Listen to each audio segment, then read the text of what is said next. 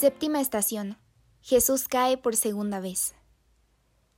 En esta estación, mientras Jesús avanza por la vía del Calvario, cae por segunda vez.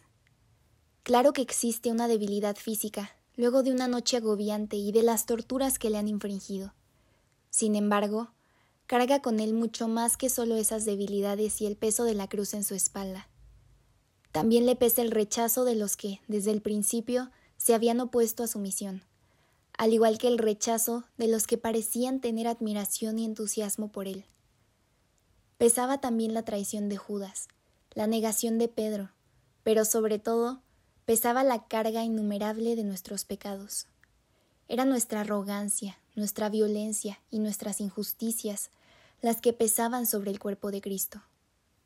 Pesan, y Cristo cae de nuevo, para darnos a conocer el peso insoportable de nuestro pecado.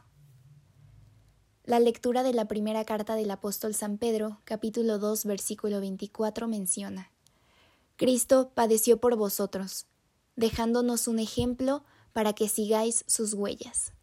Él no cometió pecado, ni encontraron engaño en su boca. Él no devolvía el insulto cuando lo insultaban. Sufriendo, no profería amenazas, sino que se entregaba al que juzga rectamente. Él llevó nuestros pecados en su cuerpo hasta el leño para que, muertos a los pecados, vivamos para la justicia. Con sus heridas fuisteis curados. Esta estación nos invita a reflexionar sobre la carga tan grande de nuestros pecados. El Señor lleva este peso y cae y cae, para poder venir a nuestro encuentro. Él nos mira para que despierte nuestro corazón, cae para levantarnos, cae para perdonarnos. También nos pone a pensar que todas esas personas que en ese momento lo traicionaron, se burlaron y lo rechazaron, representan nuestra vida en pecado. ¿Cuántas veces no caemos en vicios o nos vemos envueltos en la tentación? ¿Cuántas veces no traicionamos a Jesús al caer en el pecado? Cuando esto sucede, es como burlarse de Jesús en el camino al Calvario. Es hacer su cruz más pesada y hacer que caiga. Por eso, supliquemos a Dios. Padre rico en misericordia, ayúdanos a no hacer todavía más pesada la cruz de Jesús. Si pensamos en lo que Jesús sufrió por nosotros, todo lo que aquí nos pase nos parecerá poco. Esta estación también nos recuerda que no hay que olvidar que aun en las caídas, los golpes y con el peso de nuestra cruz, siempre podemos levantarnos.